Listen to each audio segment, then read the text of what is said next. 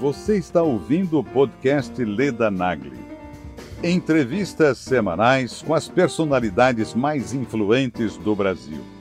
Para assistir às entrevistas em vídeo, acesse o canal Leda Nagli no YouTube. www.youtube.com/ledanagli.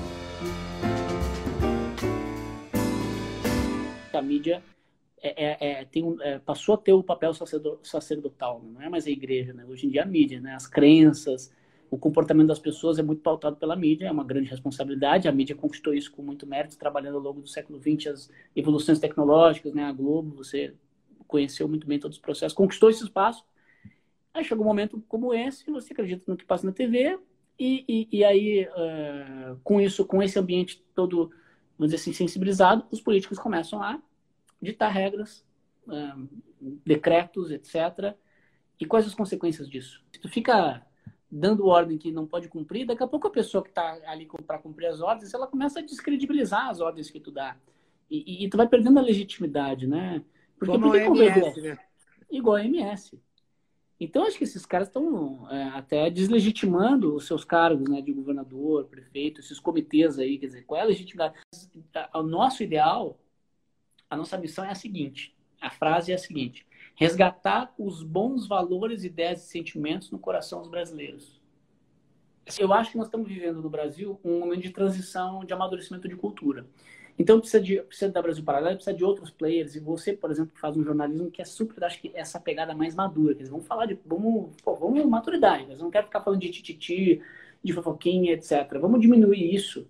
Vamos diminuir esses exemplos de, de famílias que dão errado, de imoralidades, e vamos começar a se inspirar em coisas belas, em modelos de países que dão certo. Vamos começar a estudar filosofia, estudar política, estudar história, para a gente amadurecer. E aí, nesse processo de amadurecimento, a tendência é que a gente produza resultados melhores.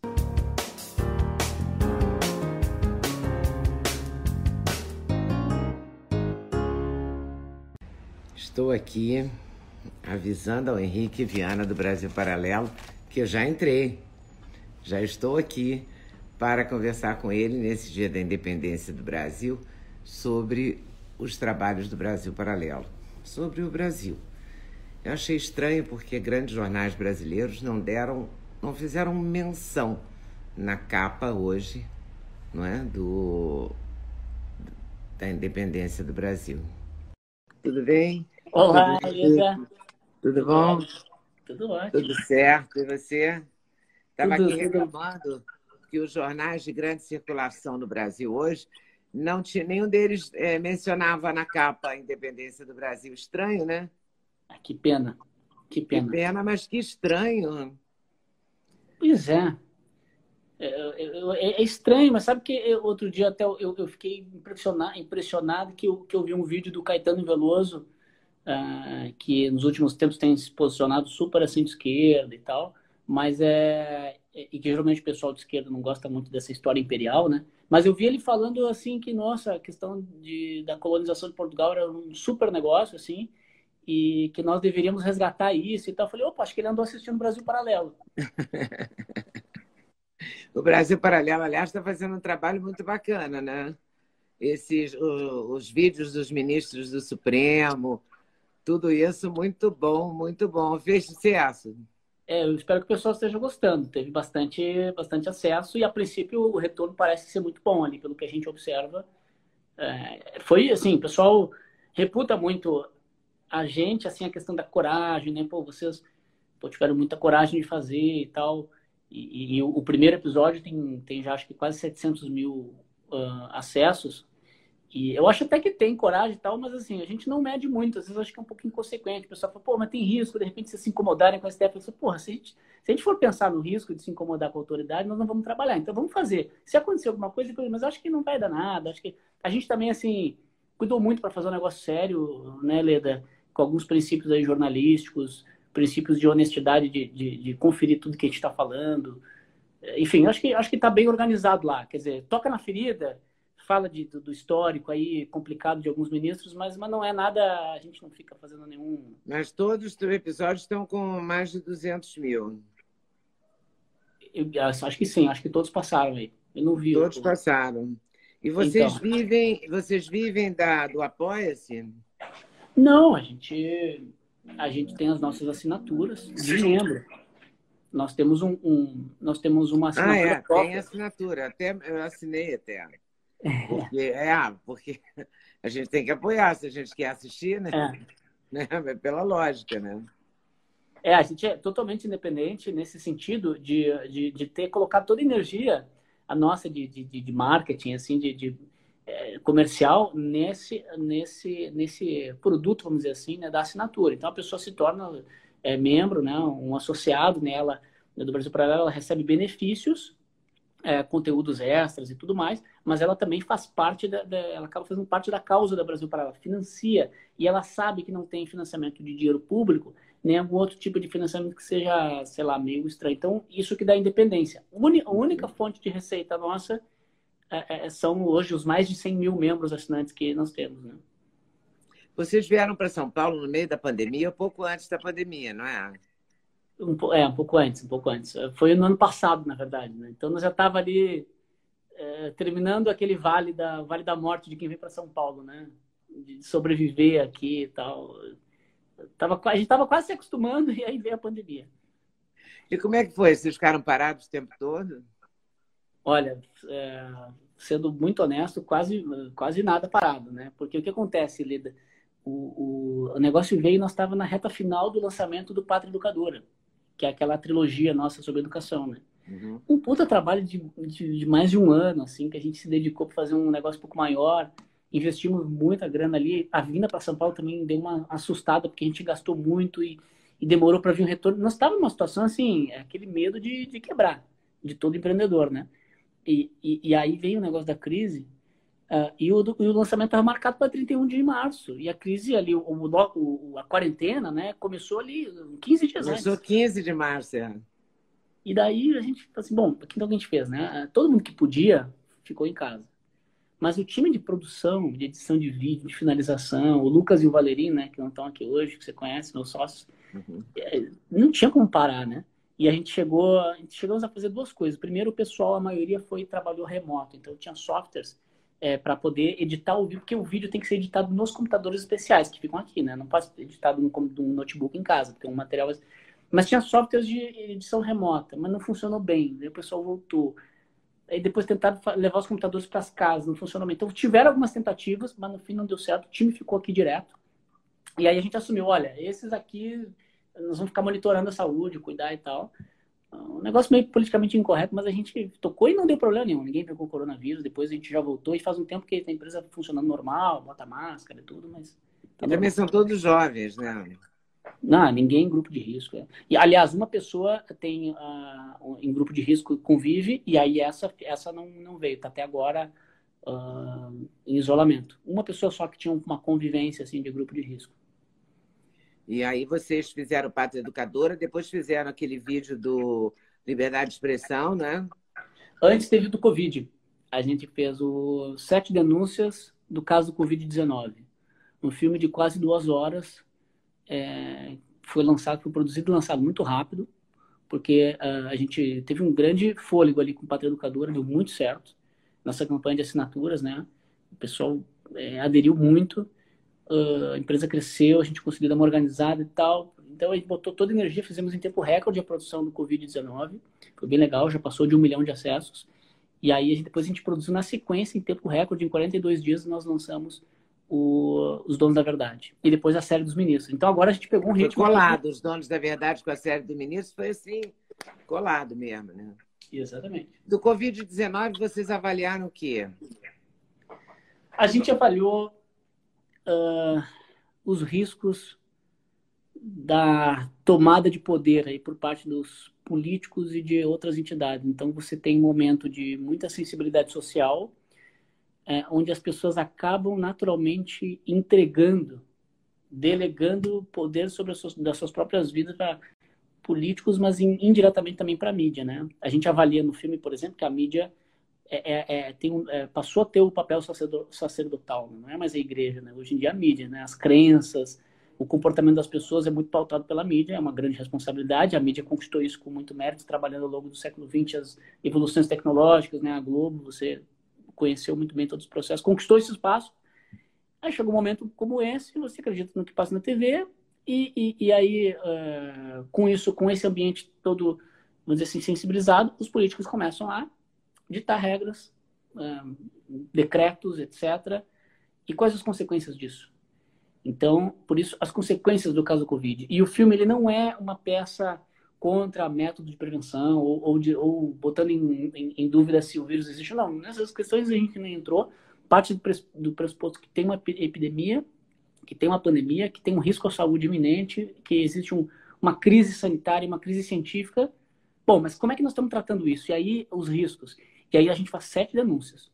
Então tem grupos lá, né? Sete grupos de, de, de, de denúncias que a gente faz. É, controle de opinião, a, a, a, consequências inesperadas de, de ordens muito centralizadas, corrupção, né? Tem o caso do Covidão. Então tem sete grupos de denúncias que a gente faz para simplesmente para alertar a sociedade, dizer, olha, não é um mar de rosas assim, a gente, nossa, agora eles vão tomar decisões e a vida vai melhorar. Não, essas decisões que eles tomam às vezes podem piorar, né? Por mais que a intenção seja boa. É, o problema é que eles continuam tomando decisões e continua sendo uma coisa maluca. Por exemplo, eu acabei de ver na TV que o, a Prefeitura do Rio tem um comitê de, de avaliação da crise da pandemia. Esse comitê vai se reunir quarta-feira para discutir o que fazer com as praias lotadas. O que fazer? Eles vão voltar atrás e vão fechar de novo as praias.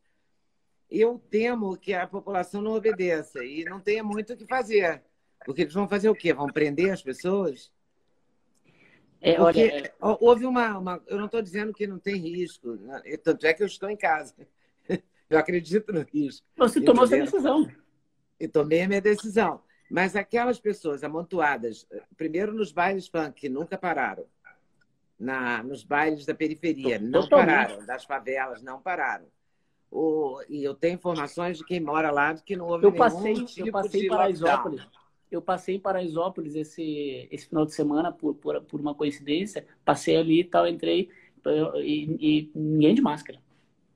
Não, ninguém de máscara e ninguém parado, tá todo mundo nas então, praias. Não, bombando, tudo funcionando. Como estão nas praias de São Paulo, do Nordeste, do Rio de Janeiro. E como assim, não vai ter Réveillon, não vai ter Carnaval? Quem vai obedecer isso? Né? Tinha uma pergunta quando eu era jovem, que era, acho que o Garrincha, que diante de um técnico de futebol, talvez o Feola, não me lembro bem quem era o técnico, mas lembro que o jogador era o Garrincha. É, explicaram, fizeram uma preleção para os jogadores e é, faz isso, faz isso, faz aquilo, passa a bola aqui, não sei o quê. Aí tem uma frase que virou história, que o Garrincha fala, mas vocês combinaram com os russos? E é mais ou menos isso, né? Vocês combinaram com os russos? Porque os russos estão na praia, estão na Vida Paulista, estão na rua, porque eu não sei se houve uma. Não sei se as pessoas não levam a sério, se essa pandemia, esse lockdown, esse, essa quarentena foi declarada muito cedo. Não sei o que, que aconteceu. E não sei quem vai saber avaliar isso. Não. Mas não sei se é sociólogo, se é... eu sei que não são os políticos, né? Porque eles só usaram a pandemia. Né? Mas eu acho que um pouco de ciência política nos ajuda, Leda. Porque o poder ele necessita de uma coisa que é a legitimidade. É, é que nem o, o, o cara é chefe, teu chefe. Tudo bem, ele é teu chefe papel. Agora, se o cara só, só dá ordem furada, se ele te pede um monte de coisa que tu não consegue cumprir. Eu acho que eu ouvi falar outro dia que até na educação de filhos, assim, eu não sou pai ainda, é, mas eu vi que até na educação dos filhos também, se tu fica dando ordem que não pode cumprir, daqui a pouco a pessoa que está ali para cumprir as ordens, ela começa a descredibilizar as ordens que tu dá. E, e, e tu vai perdendo a legitimidade, né? Porque Como a MS, né? Igual a MS. Então, acho que esses caras estão é, até deslegitimando os seus cargos, né, de governador, prefeito, esses comitês aí, quer dizer, qual é a legitimidade? É, por exemplo, a questão de usar máscara na rua, né? É, eu, muita gente, muitos amigos, eu até acho que eu, eu concordo pessoalmente com isso. Dizem, não, não, na rua, correndo no parque, não vou usar, me faz mais mal do que bem. E, e, e se, quem está na rua, quem decidiu ser na rua e tal, Tá, pô, tá tomando a decisão de, de, de, de, de né, correr esse risco e tal, que é um risco que já existia antes, outros tipos de doença respiratória. Eu não concordo com o decreto. Eu digo, tá, mas meu, o decreto é, é lei, né? Não, é lei, mas eu não concordo. Eu, tá, mas e aí, o que, que vai acontecer? Bom, o cara vai virar o um mártir, né? Porque ele vai ser preso e vai dizer, eu não concordo com essa lei, né? Na história já aconteceu muitas vezes isso. E é isso que nós temos que, lembrar. E é, é, na história, muitas vezes, uh, na história política, leis aconteceram e pessoas resolveram não cumprir essas leis. Aí foram, sei lá, crucificadas, mandadas a algum tipo de, de punição e tal, e aí eles viram mártir, né? E aí essa lei começa a ser questionada depois de um tempo, e, então ela perde legitimidade. Então talvez, na Europa está começando a acontecer, né? O pessoal tá, tá fazendo manifestação sem máscara, daí é, vai preso, cara... Mas agora, hoje na Espanha, parece que fecharam tudo de novo. Ah, é? É. Houve um, um aumento significativo de casos na Espanha. Então, sei lá, 30 províncias fecharam. Não fechou toda a Espanha, mas fechou uma parte. Então, na verdade, ninguém sabe lidar com esse, com esse vírus. E agora a gente vai ter a discussão da vacina, né? Que também não Puxa, sei agora que começar como que a gente vai lidar com isso. Eu, eu faço, acho que tem que um diálogo. Eu faço uma live toda noite chamada Clube da Notícia. Eu vou fazer às hoje 8, né? também, às oito. Eu fico aqui pensando, hoje eu vou falar disso, de vacina. Porque você não tem, você tem que tomar uma atitude, né? Você vai tomar ou não vai tomar a vacina? É uma decisão, uma escolha. Mas o que você lê sobre as vacinas é uma loucura, entendeu? Não sei se nesse primeiro momento, nessa primeira leva de vacina, feita a toque de caixa, discutindo os mesmos autoridades, a Rússia e a China. As mesmas autoridades que estão fazendo as vacinas são as autoridades que também não souberam lidar com, com, com a crise. Eu não confio. Quem confia? Eu não confio. É, quem confia, né? De forma nenhuma. Tá?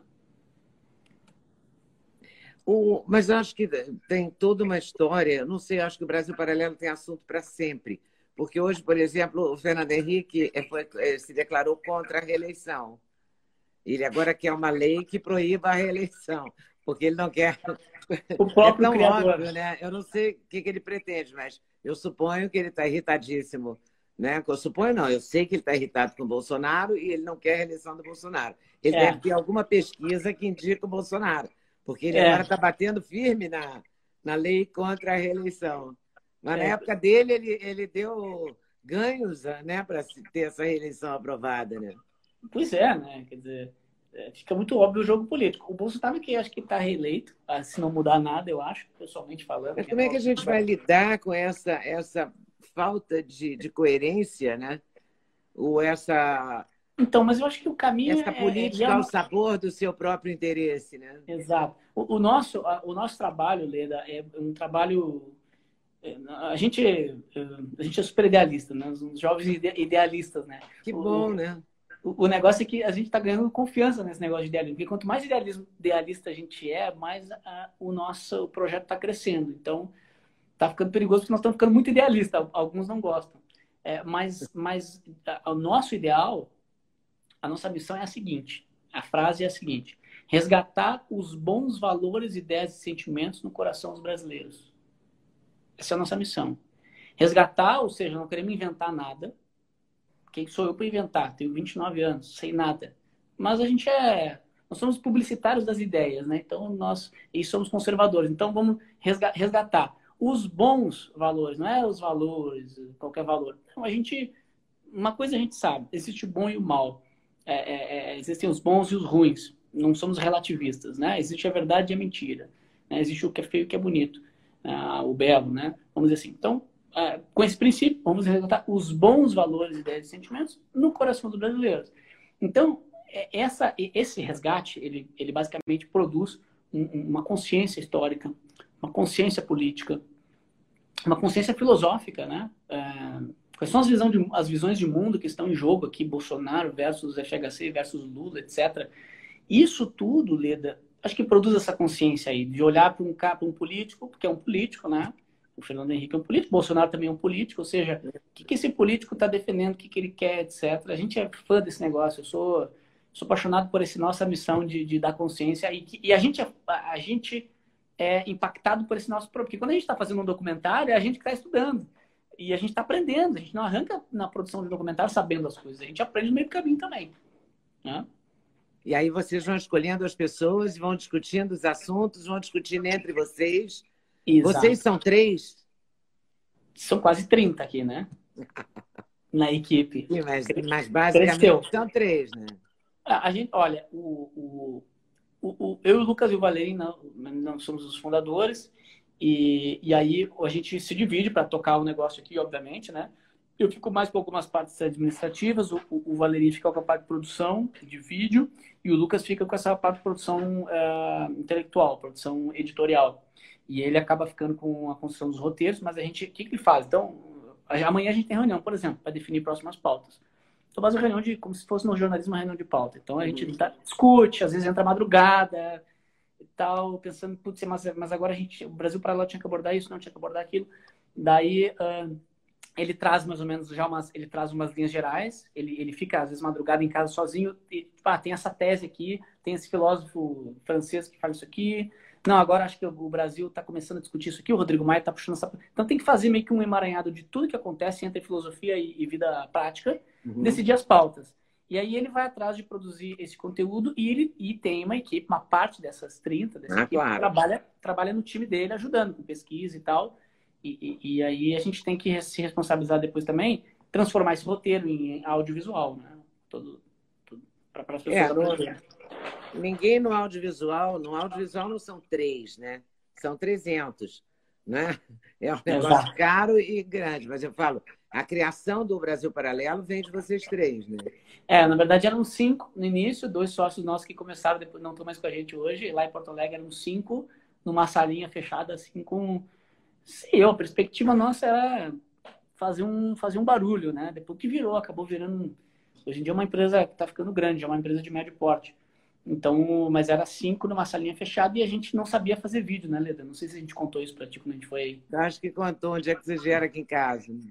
A gente não sabia. O nada, vídeo está aqui no canal, inclusive. Aqui não, lá no, no, YouTube. no YouTube. Mas esse vídeo também vai para o YouTube. Então, quem Ótimo. for no canal Leda Nag pode assistir o outro e amanhã ou depois assistir esse. É, não sabia fazer, foi aprendendo a fazer. E essa divisão que eu falei hoje, por exemplo, né, de quem faz o que, também a gente foi vendo no caminho, porque a gente fazia, todo mundo fazia tudo. Então, muitos documentários eu, eu participei, eu participei, participei da parte de trilha sonora, que eu gosto bastante, aprendi a mexer ali no software. Então, muitas das trilhas sonoras eu que fiz, junto com o Felipe. É, o Lucas, uma, uma boa parte também, assumiu quase que sozinho uma, a parte das parcerias, parte comercial. E hoje ainda a nossa gestão é muito, é muito horizontal aqui na empresa. Todo mundo que trabalha gosta muito de trabalhar aqui, porque é muito diferente do, do comum das empresas, né? A gente faz tudo muito horizontal, é, não tem essa coisa de hierarquia, do chefe, a gente faz tudo junto. É, e, e, fazer vídeo, trabalhar com roteiro, trabalhar com pesquisa, é, você sabe, é trabalho infinito, não acaba nunca. E, e na verdade ele não acaba, né? A gente tem prazo. A gente aí, para a gente para, né? Pô, não deu para fazer mais. Mas todo documentário que a gente olha para nós é como se fosse uma coxa de retalhos. Ele poderia ser finalizado muito mais, né? Sempre poderia expandir, né?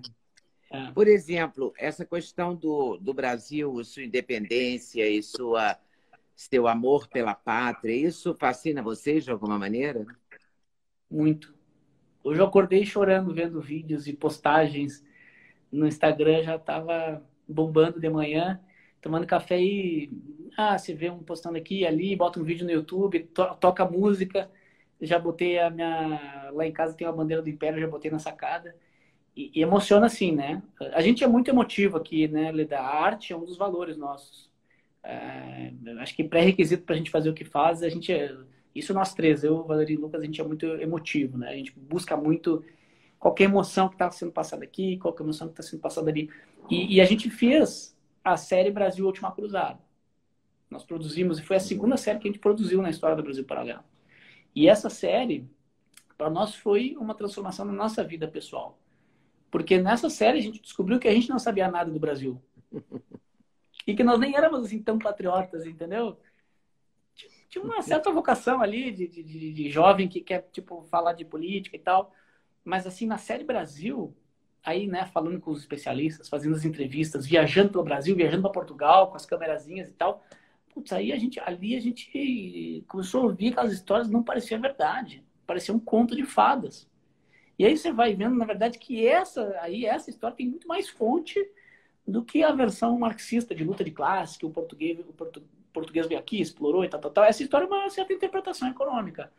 Agora, se pega na real o que está acontecendo, é, era, eram, eram católicos assim, como não, como não se encontra hoje. Católicos, cristãos, que simplesmente é, botaram sua vida em risco entrando num barco. Não era nenhuma boa ideia, né? Porque o barco, quer dizer, 50% não voltava. dos que entravam no mar. E eles, né, buscando novos territórios, expandindo o Império Português, chegaram no Brasil e falaram, cara, aqui é, vai ser a Terra Santa, a Terra de Santa Cruz. Nós vamos, nós vamos é, trazer, enfim, nós vamos trazer a palavra de Deus aqui, vamos criar uma civilização cristã, como na Europa já não é mais possível, porque a Europa já invasão muçulmana, quer dizer, deu tudo errado, e aqui nós vamos fazer uma, uma, uma terra, uma terra santa, uma nova terra santa vai ser o Brasil. Né? E aí começa a e, e também por conta, muito por conta disso, uh, não, a gente aprendeu isso na série, né? Você não teve como nos Estados Unidos a, a, a guerra contra os índios, né? Você teve a miscigenação, a, essa construção política entre os portugueses e as tribos, aí o português casava com a filha do, do líder da tribo e tal, e a gente foi tendo o que a gente tem hoje, essa miscigenação e tal. É, e, e, aí, essa, essa, esse amálgama que a gente acabou. O público também, né? O público que assistiu a série pegou também. E a gente que produziu a série, acho que pegou muito mais. Então, todo 7 de setembro, para mim, passou a ter um outro significado depois dessa Mas série. Mas por que será que a gente não tem esse, esse patriotismo que a gente vê em outros lugares? Por exemplo, no Brasil é muito comum, é, até que as eleições de 2018 é, e as, as, as, manifestações, antes das eleições, as manifestações é, deixaram a gente mais é, lidando um pouco melhor com o verde e amarelo. Mas o, antigamente, ou antes de 2018, a gente, 2013, que foi quando começaram as manifestações, as pessoas só usavam verde e amarelo na Copa, né? de quatro em quatro anos. Não tem, é raramente. Hoje em dia você vê uma casa. Ontem mesmo eu vi, eu saí de casa ontem, que é uma coisa raríssima, mas eu saí e vi umas bandeiras nas fachadas. Eu fui num condomínio de casas e vi pessoas com bandeiras na fachada. Nos Estados Unidos, quase toda casa tem bandeira. O ano inteiro. O ano inteiro, sempre, faz parte. A então, gente não, né? Tem uma coisa aí, você vai sair com essa coisa verde e amarela, parece bandeira do Brasil, como se isso fosse uma coisa menor, né? Exato, um evento esportivo, né?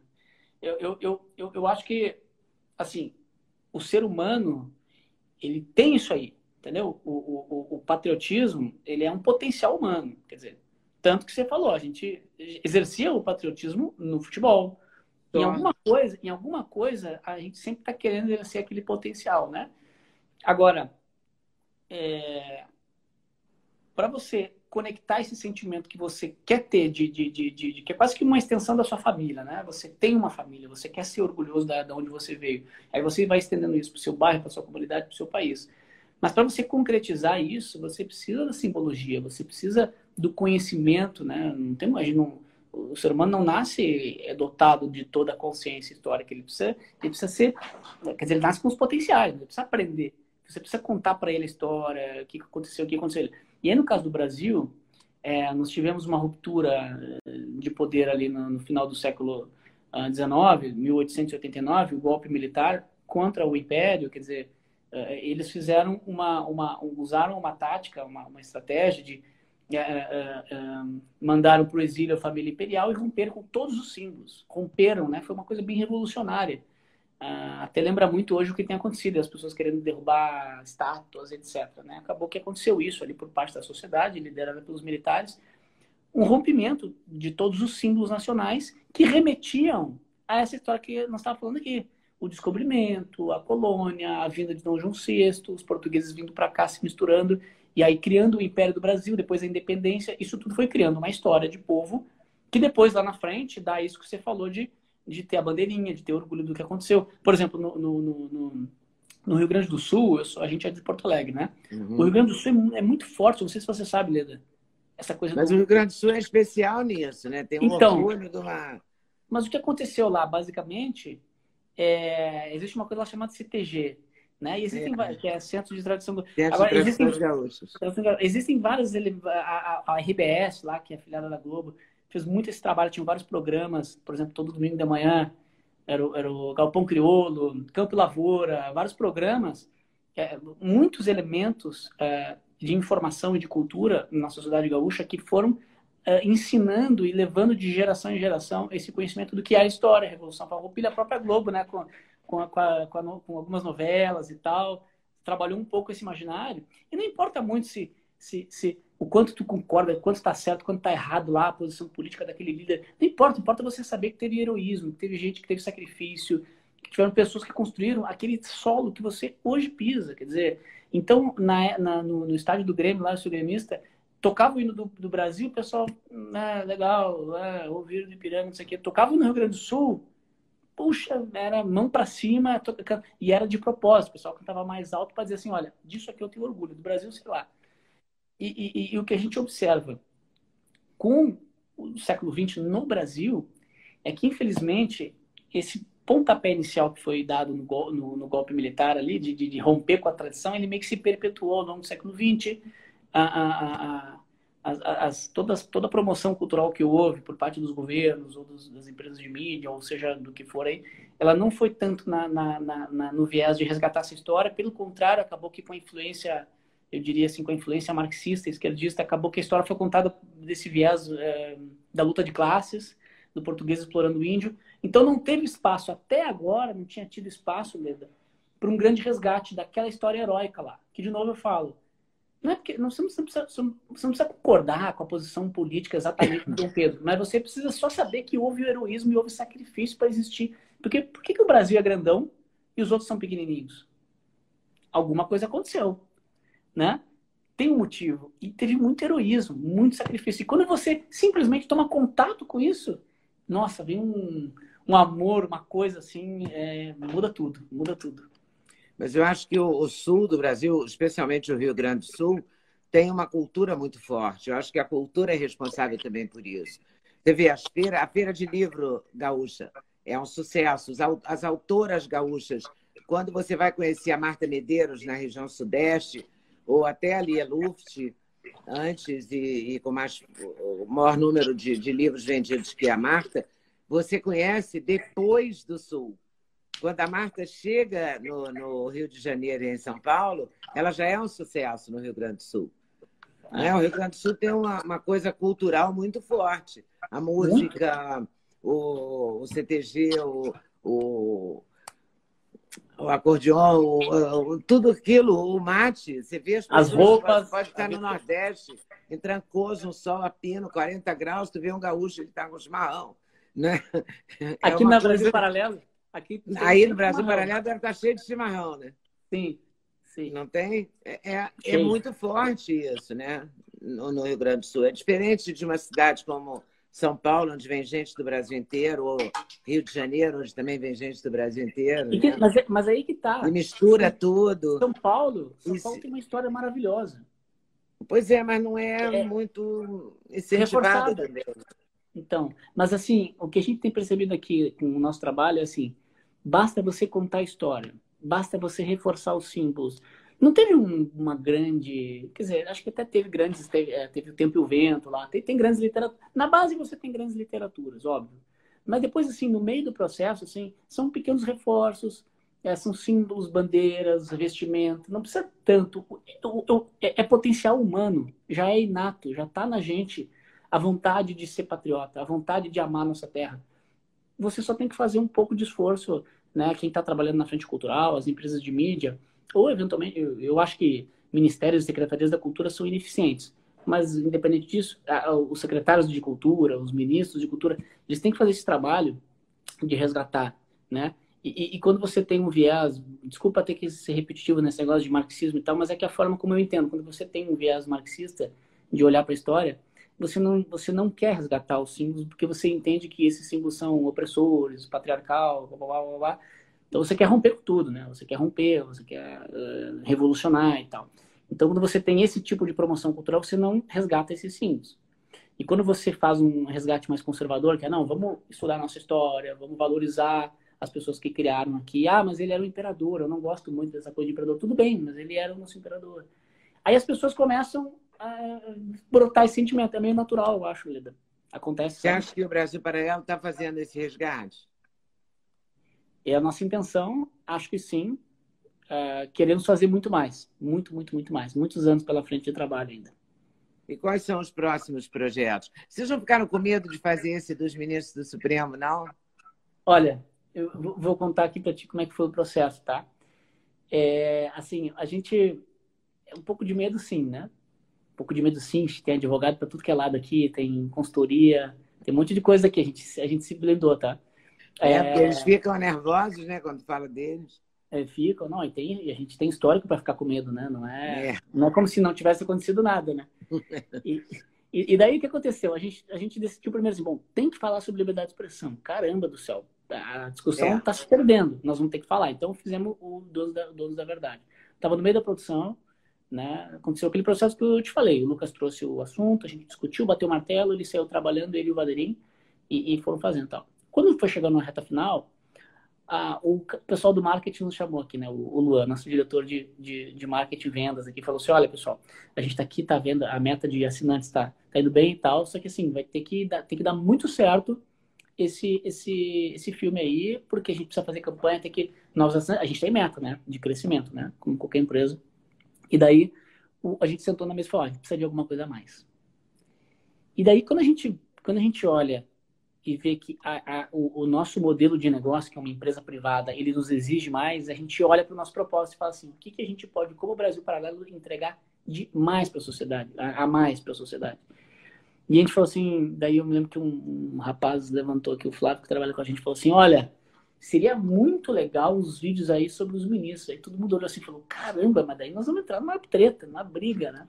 Já basta o filme do, da liberdade de expressão, que já vai falar dos ministros e tal. A gente falou assim, tá, mas cara, o que, que o público espera da gente, né? Putz, aí entra aquela, aquela situação de pensar, era um sábado de tarde, era um sábado de tarde, ah, faltava pouco tempo para o lançamento. A gente falou assim, mas como é que nós faríamos? Daí eu me lembro que até o Lucas comentou assim, cara, vamos primeiro pensar como estrategistas, depois a gente pensa como é que nós vamos fazer esse negócio. Porque se a gente ficar pensando como fazer, a gente vai ver que não é possível fazer e não vai, não vai fazer, porque faltava pouco tempo. Em resumo, chegamos à conclusão que era parte da nossa missão naquele momento, não só fazer um, um, um trabalho filosófico sobre liberdade de expressão, mas fazer um trabalho mais jornalístico de exposição dos, dos ministros do Supremo. Exposição em qual sentido? De, no sentido maldoso, de lá, querer fazer campanha contra. Não, não, não. No sentido da transparência. Porque os caras estão lá cagando regra, mandando no país inteiro, e ninguém sabe quem são os caras, porque não elegeram esses caras. Quem, quem botou eles lá foram políticos. Então, teve um voto, né? Cada um teve um voto.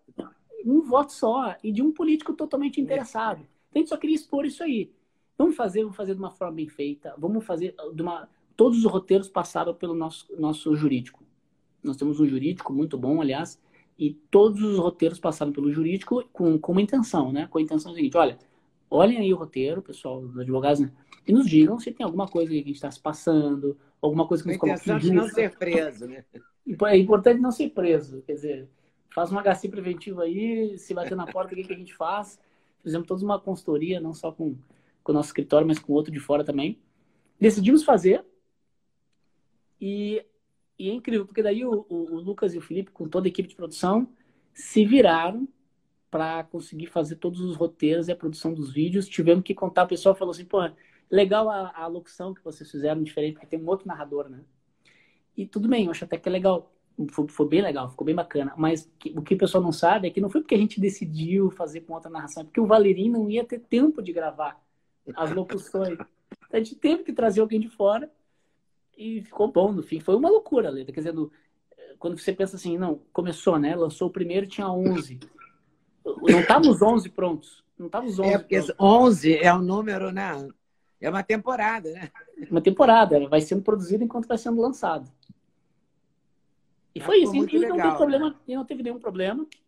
A gente continua em processo de compliance tem documentos ainda que eu tenho que enviar para o advogado lá. A gente, tá, a gente segue o processo de compliance porque o risco ainda existe, né? Muito por conta dessa, vamos dizer, essa jurisprudência aí do inquérito das fake news, né? Que botou a Polícia Federal na casa de muita gente. Então a gente está em processo ainda, em observação, tomando os cuidados todos com os advogados, porque existe o risco. Mas eu, olha, espero do fundo do meu coração, assim, que isso tenha passado, tenha sido só um tropeço na nossa história e que o STF não, não vá por esse caminho, que, sabe, é, é só assistir os nossos materiais. A gente tá muito. A gente se esforçou muito para fazer um negócio né, com um nível jornalístico bom, entendeu?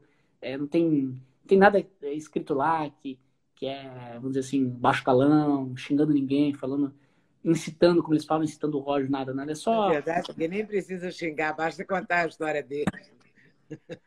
o pessoal já se irrita assim. É?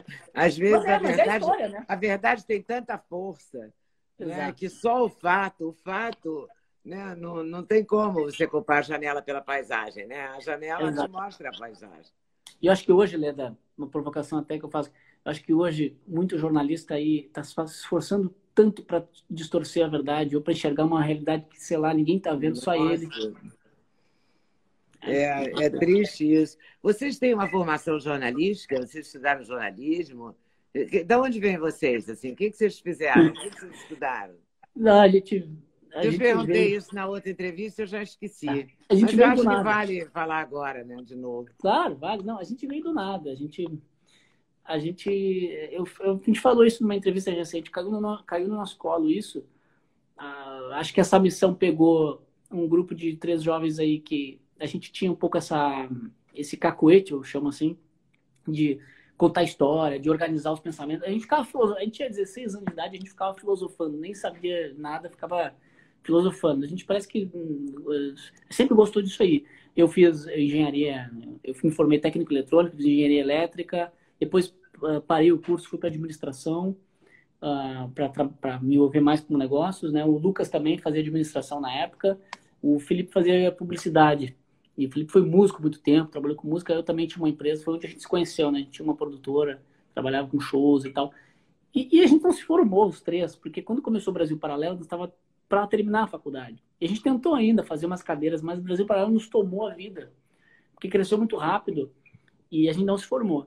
E mesmo que a gente tivesse formado, as formações não teriam nenhuma relação com nem jornalismo, nem história, nem produção de vídeo. Então, o é negócio, entende a loucura, assim, é... quando eu digo assim, as pessoas falam, nossa, né? Vocês que estão fazendo e tal, falam assim, olha, a gente está realmente é, cumprindo um, um, uma missão que, óbvio, a gente, se, a gente é apaixonado pelo que a gente faz, a gente descobriu uma paixão, mas a gente descobriu no meio do caminho, sabe? E vocês têm aspiração política, não? Não. Alguém não, vai não, se candidatar aí, não? Não, é, isso é um negócio muito, assim, a gente responde com facilidade isso por conta de que hoje a gente a gente está realizando muito, entendeu? Tem, a gente vê o resultado do que a gente está fazendo. Então, político, muitas vezes, um político ou dois, quer dizer, faz muito menos, né? Apesar de que ganham mais, né? Salários enormes e tal. Todo... A gente até fez uma propaganda um dia, e que é verdade. É... Qualquer político no Brasil ganha mais do que qualquer um da Brasil Paralelo. A empresa, a Brasil Paralelo está crescendo e tal, tá, tá ficando num tamanho legal, mas a gente ainda, pessoalmente, não, não ganha, ninguém ganha o político ganha. Mas a vida de um político, a gente, em geral, acha que é muito ruim, tá? Com todo respeito e carinho por alguns que eu já tive a oportunidade de conhecer, que fazem um bom trabalho, eu acho que a, a vida deles é muito ruim, ainda mais quando tem que ir para Brasília. E eu acho que faz pouco pelo Brasil, né? com todo respeito, mas acho que faz pouco pelo Brasil. E vocês então, estão vendo como o Brasil? Como é que o Brasil paralelo vê o Brasil de verdade? Ou o Brasil real, ou o Brasil que a gente está vivendo aí? Só, eu vou, eu vou falar, vou responder essa, mas só para fechar ali do, do, questão política, Leda, para o pessoal não ter dúvida, é questão, eu acho que assim, é, é questão de vocação, entendeu? A nossa vocação está aqui. É, olha, olha tudo que se tornou o Brasil para lá, não tem que fazer isso aqui acontecer. Pô, se fosse uhum. para ser político, já teria, já, alguém já teria visto isso. Não, a gente nem aparece é. muito, entendeu? Meu, nossos perfis pessoais, a gente não, não aparece muito. Bom. Vocês têm um caminho aí que já está, né? É trilhar esse caminho e elaborar Foco. mais, burilar mais, né? Fazer Exato. mais. Exatamente. Bom, sobre o Brasil, Leda, olha, eu vou eh, falar uma coisa aqui que eu, que eu é, a gente tem pensado muito sobre, né? E é uma das formas de enxergar. É, eu acho que o, a população brasileira ela está passando por um momento de amadurecimento uh, nítido. Quer dizer, as pessoas mudaram seu interesse a maioria delas, né? Ou pelo menos as que estão no debate, as que estão debatendo nas redes sociais, etc., ou no bar, ou na família, no domingo, mudaram o interesse. Uh, antes era uma coisa mais assim, você até pode falar melhor que eu, né? Mas antes era uma coisa assim, mais de reclamar, de falar da corrupção. Hoje em dia as pessoas. Reclamar estão... no Botequim, né? É, é reclamar no Botequim. Né? Hoje em dia as pessoas estão começando a querer entender. Alguns estudam, daqui a pouco chega lá um, um pseudo-filósofo lá, falando do liberalismo econômico ou uh, do, do, conservadorismo, uh, falando de, muitas vezes, já de revolução cultural, de marxismo, etc.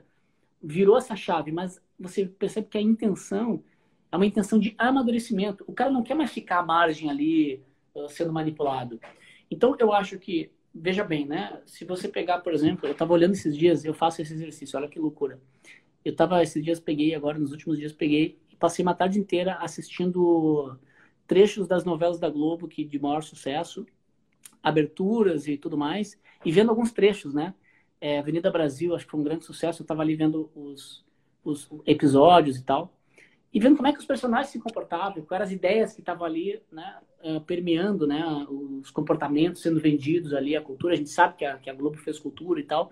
Uh, e, e, é tudo coisas assim, uh, me parece que desse momento que a gente está deixando para trás no Brasil. É, é, é, famílias dando errado, é gente, é gente fazendo sacanagem, é sempre o, o, o cara que tem mais poder, assim, é o cara mais. O empresário assim, é o cara mais do mal e, e, coisas, é, uma mentalidade é, que eu diria que faz parte desse momento mais infantil da nossa cultura. E, e, e eu espero que essa, esse, esse pessoal que está buscando uma, um, um, outro, por exemplo, o pessoal que assiste o Brasil Paralelo, puxa vida, né? Ficar assistindo documentário de política, de história, horas e horas, né? Foram, Leda, foram, é, de, é, acho que agora já bateu 20 milhões de, de usuários únicos, não é 20 milhões de que views. Loucura 20, isso. 20 milhões de usuários únicos assistiram em média uma hora de Brasil Paralelo nos últimos três anos. É muita então, coisa, né? É muita coisa. Então, assim, eles estão buscando. É... é estimulante isso. Puxa vida, então eu acho que nós estamos vivendo no Brasil um momento de transição, de amadurecimento de cultura. Então precisa, de, precisa da Brasil Paralelo, precisa de outros players. E você, por exemplo, que faz um jornalismo que é super, acho que essa pegada mais madura. Eles vão falar de. Vamos, pô, vamos maturidade. Eles não querem ficar falando de tititi, de fofoquinha, etc. Vamos diminuir isso. Vamos diminuir esses exemplos de, de famílias que dão errado, de imoralidades. E vamos começar a se inspirar em coisas belas, em modelos de países que dão certo. Vamos começar a estudar filosofia, estudar política, estudar história, para a gente amadurecer. E aí, nesse processo de amadurecimento, a tendência é que a gente produza resultados melhores na, na política, no campo da sociedade civil organizada, até mesmo no campo empresarial. Você vê aí, por exemplo, Lava Jato, Também. Enterrou um monte de empresa que fazia cacaca, né? As empresas, pô... Mas agora estão enterrando a Lava Jato. Pois é, então, então não podemos deixar isso acontecer. Quer dizer, a sociedade precisa dizer o seguinte, olha, nós não queremos retroceder. Nós queremos esse novo Brasil, essa nova cultura. A, a, a, gente tem que abandonar um pouco aquele pessimismo, dizer assim, ah, a gente é assim. Imagina a vida pessoal de alguém. O cara teve uma vida de, muito ruim, tá? se envolveu com problemas, sei lá, com drogas, não sei o quê. Ele chega lá com 20 e poucos anos, ele tem a chance de, de mudar de vida. Pô, ele tem que abandonar tudo e dizer assim, agora eu vou ter uma nova vida. Novos amigos, novas influências, novas coisas na vida e tal, e esquecer o passado. E, é, e a gente tem que fazer isso, pô, como sociedade. Então eu, eu, sou otimista nesse, nesse aspecto, mas acho que nós vamos ter que ralar muito e talvez dure décadas aí. Né? É, vamos levar várias décadas para mudar a composição é, política do Congresso, né? para ter pessoas mais comprometidas com o Brasil. não estou falando a composição política do ponto de vista esquerda-direita, estou falando do não, ponto de vista caráter, do ponto de vista decência, compromisso com o país, né? Que a gente não tem um compromisso, a gente não sente nos políticos em, em grande parte deles, né, um compromisso com o Brasil, né? Não. Quando você vê um cara que você está lá vendo uma votação e o sujeito vota contra o marco do saneamento, para mim é acachapante, assim, sabe? Liquida com o cara na minha cabeça. Porque como é que pode o cara ser contra? Não estou discutindo quem fez a lei, não vou discutir isso. Mas alguém ser contra o outro ter esgoto, ou ter água, não, não, pode, não faz sentido. Não né? faz sentido. Essa pessoa não faz sentido. Esse, esse compromisso que eu gostaria, eu não vou ver, eu acho, porque vai levar muitas décadas para acontecer. Mas vocês que têm 29 anos, é um garoto. E os outros meninos do Brasil Paralelo também têm essa idade? Tem menos, é, acho que é 28, 27 é uma escadinha. Tá Você é o mais velho, é o decano. então, essa moçada do Brasil Paralelo tem uma responsabilidade. E a gente tem um histórico de estar mudando, porque, sei lá, cinco anos atrás, nenhum de nós sabia os nomes dos ministros do Supremo. E dos ministros também. De, de, e nem dos ministros do governo, né? De vez em quando eu ainda sou surpreendida por algum, assim, que foi ministro do Temer. Eu falo, como do Temer? Porque o Temer foi outro dia mesmo, né? Exato. Como é que eu não sabia disso, né? Eu que achava que sabia um monte, imagina, né? Ou seja, Isso é surpreendente. E eu, né, acho que, eu, eu, acho que essas mudanças que você falou, das posturas políticas e tal, ela, ela, elas, são, elas vão ser consequência desse amadurecimento cultural. É. Por isso que, vai puxando aqui a brasa para o meu assado, mas para o teu também, né? Por isso que esses players da mídia, os novos players da mídia, independentes, canais como o seu, canais independentes, são muito importantes. Porque, infelizmente, a gente está percebendo que é nítido que os, as grandes empresas elas não estão dispostas muito a, a, a, adotar essa nova, essa nova visão de mundo. Então, uh, vai ter que depender desses novos players aí, né, independentes, que não devem nada para ninguém, que não são elefantes brancos, que a gente muda rápido mesmo, faz as coisas de acordo com o que a gente, que a gente acredita. Então, vai depender muito da gente dar a voz. É, mas acho que, assim, a, a gente também é um pouco caixa de ressonância. Uh, não é a gente que define o rumo, né? A gente é caixa de ressonância. A gente percebe uma tensão social aqui, né? Percebe que o pessoal está querendo saber desse assunto, a gente vai ali, pega um especialista, conta a história, dá voz para aquele assunto, unifica um pouco, faz as pessoas entrarem aqui eventualmente no consenso. Nosso papel é muito mais de condutor dessa evolução de consciência do que formador, etc. Né? Acho que a formação está mais na mão aí de fato dos intelectuais, dos professores, né? É, mas eu acho que dá, dá visibilidade. É, na verdade, é dar ferramenta às pessoas, de modo geral, para que elas. Eu falo isso todo dia no Clube da Notícia. É, eu não quero formar a tua opinião, eu quero te dar ferramenta para você formar a tua opinião. Porque aí é que está a virada. A virada vai se dar por aí, né? Com certeza. O, o, a, gente, a gente tem muito pedido aqui, por exemplo, de material para crianças, né? E, e, aí o que, que a gente acabou fazendo? Não, a, a, gente foi orientado a isso até. A gente, a gente não, por enquanto, ainda não fazem material para criança porque não temos é, capacidade de fazer. Você precisa ter muita responsabilidade para trabalhar com isso. É, mas a gente promoveu para os nossos membros vários cursos, uma formação toda para pais. Uhum. Quais são as, melhores práticas, os, as, grandes correntes filosóficas sobre a educação de filhos e tal para eles, daí a gente dá ferramenta, isso aí, dá ferramenta para eles é. formarem, formarem, formarem claro. Nós não queremos formar a família de ninguém, dizer qualquer padrão, o que, que, é, o que, que você vai fazer com o teu filho. Essa questão é sua, né? Mas você precisa ter informação para você escolher. Exatamente, que é, que é o que eu chamo de consciência histórica, consciência política, consciência filosófica. Ter a consciência, opa, existem essas coisas. Porque se o cara nem sabe que existe, é. ele, ele não vai dar o passo adiante por ele, né? Bom, não vou conseguir descobrir qual vai ser o próximo, né? O próximo doc do Brasil Paralelo. Sabe por quê? Sabe por quê? Porque a gente tem essa reunião. Porque você não né? sabe ainda. A gente não sabe. E olha, essa reunião vai longe amanhã, eu acho, né?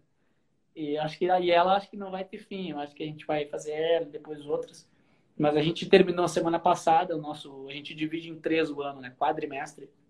E a gente já começa o quadrimestre na quarta, é, quarta, quinta e sexta a gente fez planejamento de gestão e agora esse início de semana a gente faz esse planejamento de pauta e, e enfim e, e, tem um pessoal que está de recesso para poder dar uma descansada que foi muito intenso ali por quinta-feira a gente já está voltando todo vapor então nós vamos ter ainda mas olha Gleda a nossa ideia é, é, é, a gente abordar todos os grandes temas tá que que, que tem essa demanda um, pela sociedade. A, demanda, a sociedade demanda alguns temas.